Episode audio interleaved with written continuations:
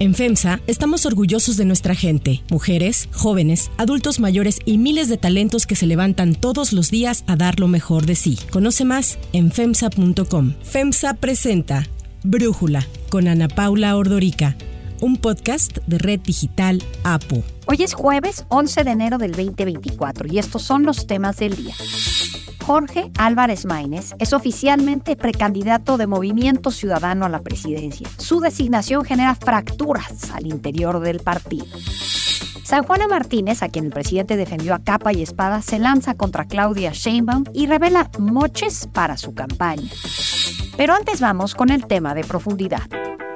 Se acabó el tiempo en el que los condenados por narcotráfico, sicariato y el crimen organizado le dictaban al gobierno de turno qué hacer. Lo que estamos viendo en las cárceles del país es el resultado de la decisión de enfrentarlos. Por eso, desde el gobierno hemos emprendido acciones que nos permitan recuperar el control de los centros de privación de libertad que se ha perdido en los últimos años. Y en respuesta, estos grupos narcoterroristas pretenden amedrentarnos y creen que cederemos ante sus demandas. El presidente de Ecuador, Daniel Novoa, declaró el lunes toque de queda. Va a ser entre las 11 de la noche y las 5 de la mañana y decretó un estado de excepción por 60 días para todo el país, incluido el sistema penitenciario, tras la fuga de prisión de Adolfo Macías alias Fito, líder de la banda criminal Los Choneros, que se pelea rutas del narcotráfico con otros grupos y estaba en prisión cumpliendo una condena de 34 años. Y es que desde la cárcel Macías dirigía su organización criminal y además del narcotráfico, lideraba un esquema de extorsión a otros reos. Según el medio local Primicia, este narco cuenta con un patrimonio de más de 23 millones de dólares entre testaferros, empresas fantasmas y otras actividades. Cálculos de la Dirección de Investigación Antinarcóticos de Ecuador estiman que tan solo las actividades delictivas dentro del penal generan 70 mil dólares a la semana por pabellón. Recientemente, el gobierno ecuatoriano había ordenado el traslado de Macías y de otros reos de alto perfil a una prisión de máxima seguridad. De acuerdo con las autoridades, esto llevó a su fuga y mientras Fito escapaba, se reportaron explosiones, saqueos, tiroteos, vehículos incendiados y graves motines en al menos seis cárceles de Ecuador, en donde varios guardias fueron tomados como rehenes por los prisioneros, lo que llevó al gobierno del presidente Novoa a decretar estado de excepción. Somos funcionarios, agentes de seguridad penitenciaria o carne de cañón, como quieren llamarnos. Estamos ahora mismo rogando que su accionar sea más cauto y por favor vele por nuestras vidas. Durante la última media década, narcotraficantes extranjeros se han unido a pandillas como los choneros, construyendo una poderosa industria del narcotráfico en todo el país, infiltrándose en el gobierno, extorsionando empresas y asesinando a ecuatorianos que se les enfrentan. Guayaquil, la ciudad más importante de Ecuador, tiene una ubicación privilegiada para la distribución de cocaína. El kilo se cotiza en dos mil dólares en esa zona y llega a valer hasta 30 mil dólares cuando está puesto ya al norte del país o en Brasil. La delincuencia en Ecuador aumentó durante el gobierno del populista Rafael Correa, hoy prófugo de la justicia ecuatoriana, quien es señalado de negociar con los cárteles y consentir sus actividades ilícitas. Pero al llegar a la presidencia Guillermo Lazo, la violencia se salió totalmente de control. El periodista y candidato a la presidencia Fernando Villavicencio había documentado la operación de los cárteles de la droga en Ecuador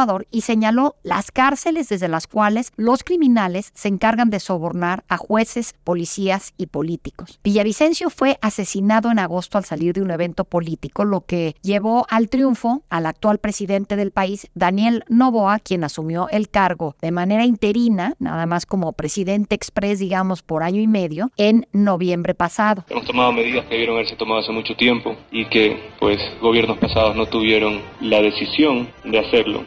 Viviendo en un estado prácticamente de guerra en contra del terrorismo. Tras la declaratoria de guerra contra el narcotráfico, el martes el presidente Novoa recibió una respuesta que no esperaba. Durante una transmisión en vivo de noticias de TC Televisión en Guayaquil, algunos pistoleros encapuchados irrumpieron en el set, obligaron al personal a tirarse al piso y los golpearon. Además, los conductores fueron obligados a aparecer en un video pidiendo al presidente no intervenir y se escucha a uno de los criminales decir que quería enviar un mensaje sobre las consecuencias de meterse con las mafias.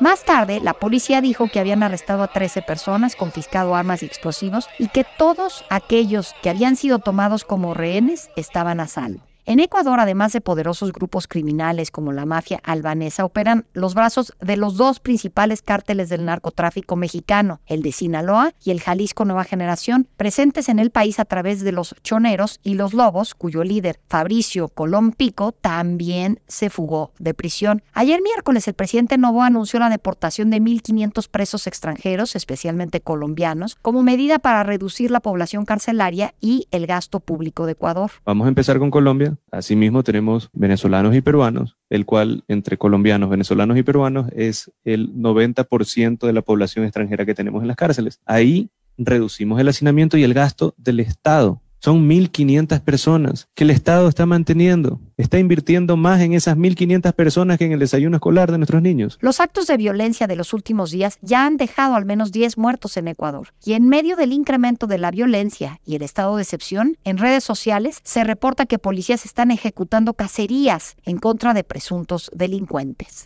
El análisis. Para profundizar más en el tema, le agradezco a Ricardo Pasco, ex embajador de México en Cuba, columnista y catedrático de la UNAM, platicar con nosotros. Ricardo, a ver, ¿qué está pasando en Ecuador? ¿Por qué un país que parecía pues relativamente estable, de pronto se ha ido sumiendo en la situación a la que ha llegado actualmente? ¿Qué tal, Ana Paula? Gracias por la oportunidad de comentar esto contigo. Me parece importante para el análisis que hagamos desde México este fenómeno porque una situación en un país como Ecuador no simplemente nace de la noche a la mañana. Todos estamos sorprendidos con la ferocidad de lo que ha estado pasando, pero este volcán de violencia y de grupos armados y demás viene de una de larga data. No es un tema que simplemente apareció recientemente. Quiero recordar a tu auditorio que en el 2008, en, en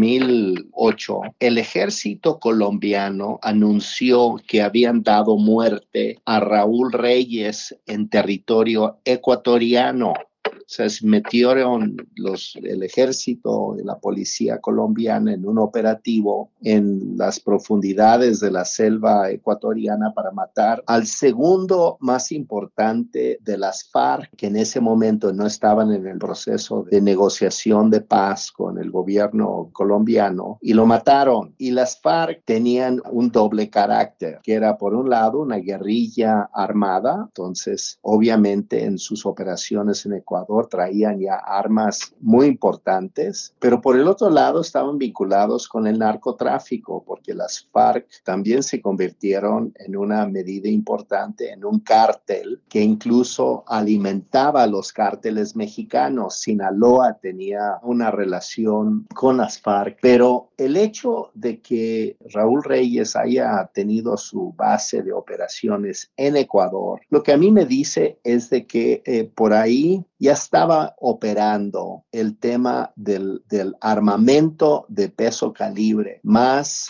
el narcotráfico en Ecuador por obra y gracia de la intervención de las fronteras porosas entre Ecuador y Colombia. Y aunque matan en ese momento a Raúl Reyes y un poco se, se diluyó el tema de la relación con Ecuador, obviamente se sentaron ya las bases de grupos armados en Ecuador y el tráfico de drogas. Posteriormente, por lo que han comentado ya analistas de, de seguridad internacionalistas, el segundo como gran momento de explosión de la intervención de fuerzas internacionales en Ecuador combinando armas y drogas fue durante la pandemia que en la pandemia, no sé si te acuerdas, Ana Paula, cómo estábamos horrorizados con las escenas de la pandemia en Colombia, que se estaba muriendo la gente en la calle. ¿Te acuerdas de esa imagen que había cuerpos tirados en las calles de, de Guayaquil y de,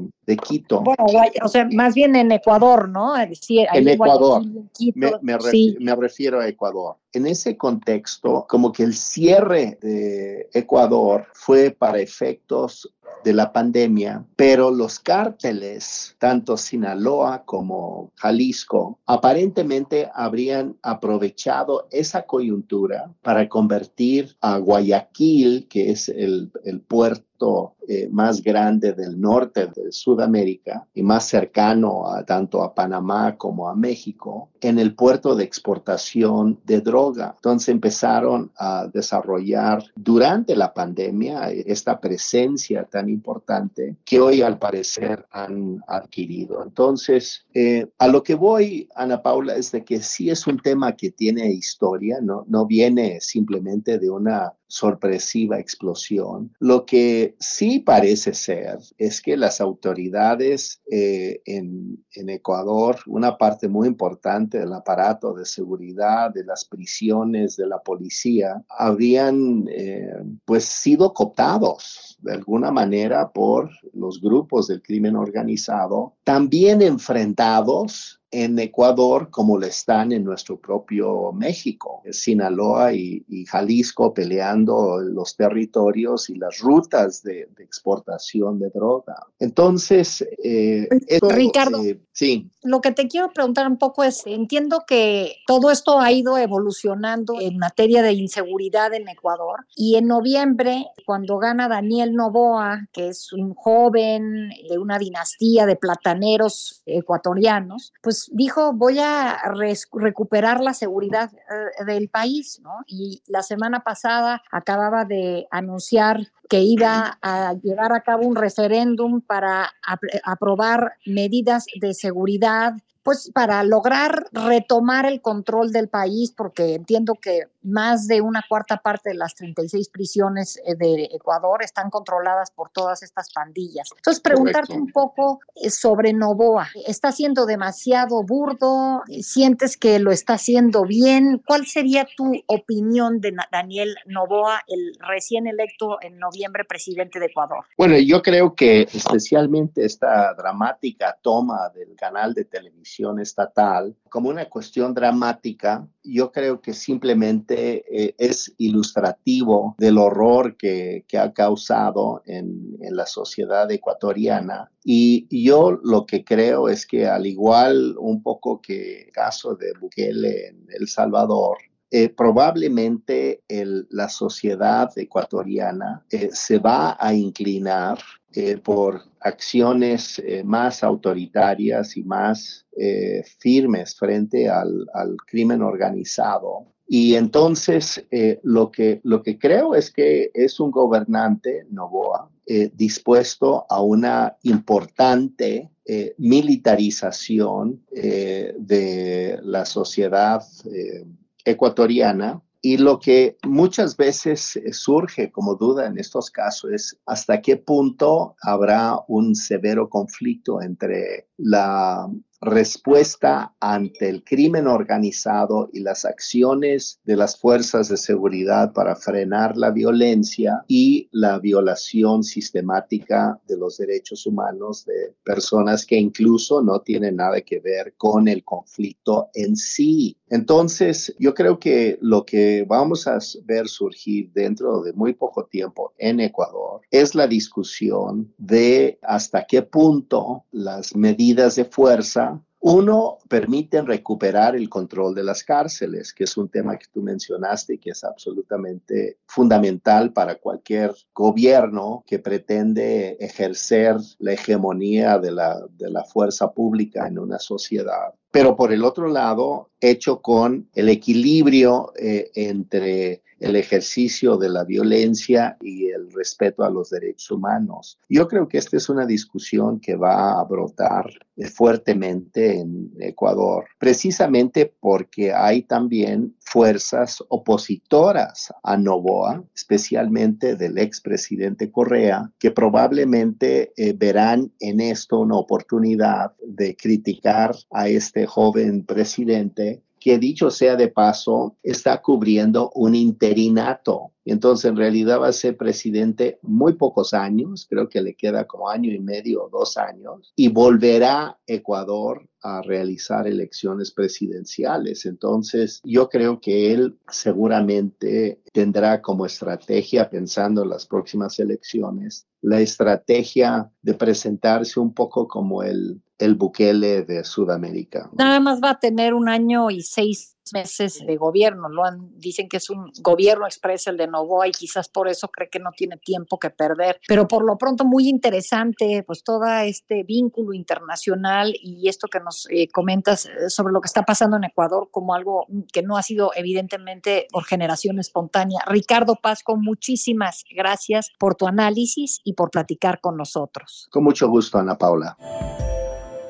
Antes de continuar, quiero pedirles que en la plataforma que nos escuchen, ya sea Spotify, Apple Podcast, la que sea su favorita, que por favor nos califiquen, de preferencia con cinco estrellas, y que también compartan el podcast y comenten lo que les gusta, lo que no, lo que sienten que le podemos mejorar. Ahí en Spotify hay la posibilidad de comentar. Todo esto es para que podamos seguir creciendo y ofreciendo el podcast para ustedes sin costo. Hay otras noticias para tomar en cuenta. 1. MC.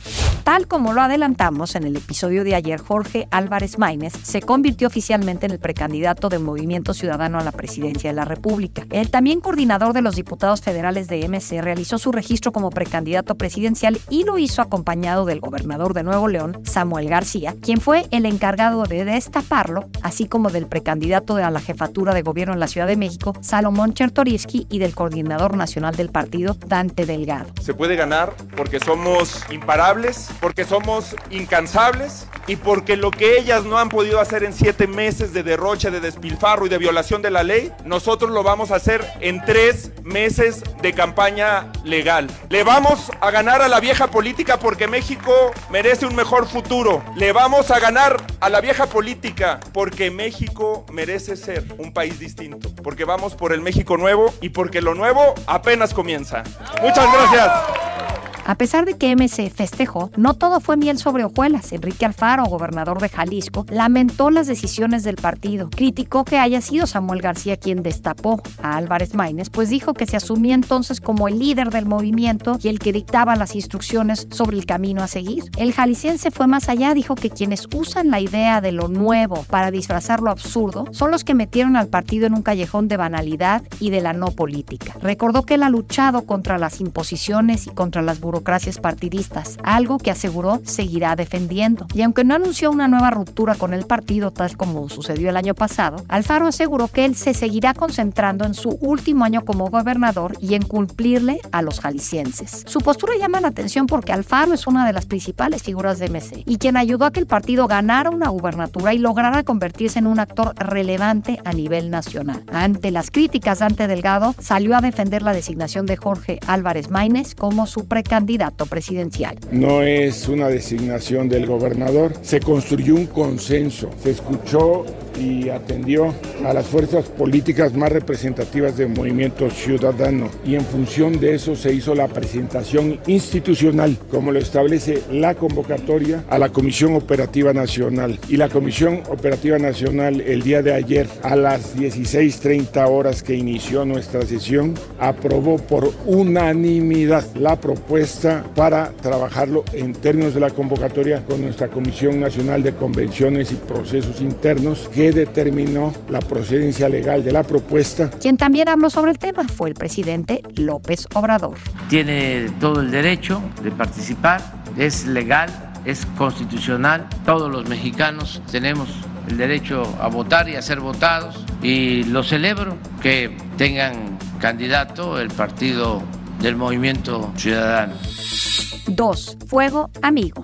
Fuego amigo es el que se vive al interior de la campaña de Claudia Sheinbaum, o al menos eso parece después de estas acusaciones que hizo la ex directora de Notimex, San Juana Martínez, quien reveló que le solicitaron moches para financiar las aspiraciones políticas de Sheinbaum. El escándalo estalló esta semana cuando San Juana publicó en la jornada el periódico afín al gobierno y a Morena que la entonces secretaria del Trabajo, actual secretaria de Gobernación, Luisa María Alcalde, le pidió un moche del 20% de las liquidaciones de los trabajadores de la agencia de noticias que cerró el año pasado para dárselas a la campaña de Sheinbaum. Las acusaciones de Martínez se viralizaron porque la periodista era considerada cercana a López Obrador, quien fue quien la nombró titular de la agencia y la defendió durante los más de tres años del conflicto laboral que se desató durante su gestión y que derivó, pues finalmente, en que cerrara Notimex. Una periodista consecuente, porque se enfrentó a grupos de intereses creados. Tras las revelaciones de la periodista, la oposición solicitó a las autoridades electorales investigar el presunto desvío de recursos a la campaña presidencial de Sheinbaum. El dirigente del PAN, Marco Cortés, adelantó que presentará una denuncia en la Fiscalía de Delitos Electorales y ante el INE, pues dijo está en peligro la confianza en las elecciones del próximo 2 de junio. En tanto, la precandidata presidencial del PAN PRI-PRD, Xochitl Galvez, dijo que no es la primera vez que una acusación así sale a la luz. Recordó que fue también Marcelo Ebrard, otro integrante de la 4T, quien denunció en su momento que la Secretaría del Bienestar estaba dándoles recursos para apoyar a Sheinbaum en la contienda interna de Morena. México enfrenta una elección de Estado, donde el gobierno federal y los gobernadores de Morena están usando el dinero público de manera ilegal para inflar la candidatura de Claudia Sheinbaum. Claudia, no le saques, juega derecho. Ayer el presidente fue cuestionado sobre estas acusaciones de San Juana y dijo que no eran ciertas, ya sabemos, pidió que se probaran estos señalamientos y tal como se esperaba, salió a defender a Claudia. ¿Le pedirá a usted que pruebe estos dichos? Sí, además, si tiene pruebas. No estoy yo limitando su libertad de expresión. ¿Qué pienso yo de Claudia? Que, bueno, yo creo que es de dominio público, no es ningún pecado lo que voy a decir. Además me pueden este, replicar. Pero es una mujer inteligente, mucho, muy inteligente. Nada más para que nos demos cuenta. Yo apenas y de milagro terminé la licenciatura y ella es doctora. Pese a los dichos de López Obrador, la exdirectora de Notimex reiteró sus señalamientos y compartió en redes sociales una respuesta, pues dijo que sí tiene las pruebas que le solicitó el presidente. Para cerrar el episodio de hoy los dejo con música de Chayanne. Después de que el cantante Chayanne anunciara a través de sus redes sociales que preparaba sorpresas para este 2024, muchos de sus fans especularon con el inicio de una gira. Sin embargo, a través de su cuenta de X, el cantante dijo que no había ninguna gira programada para México. Y es que tras nueve años de no lanzar discos, Chayanne presentó recientemente un nuevo álbum, lo que alentó los rumores de una gira de promoción. Necesito un segundo.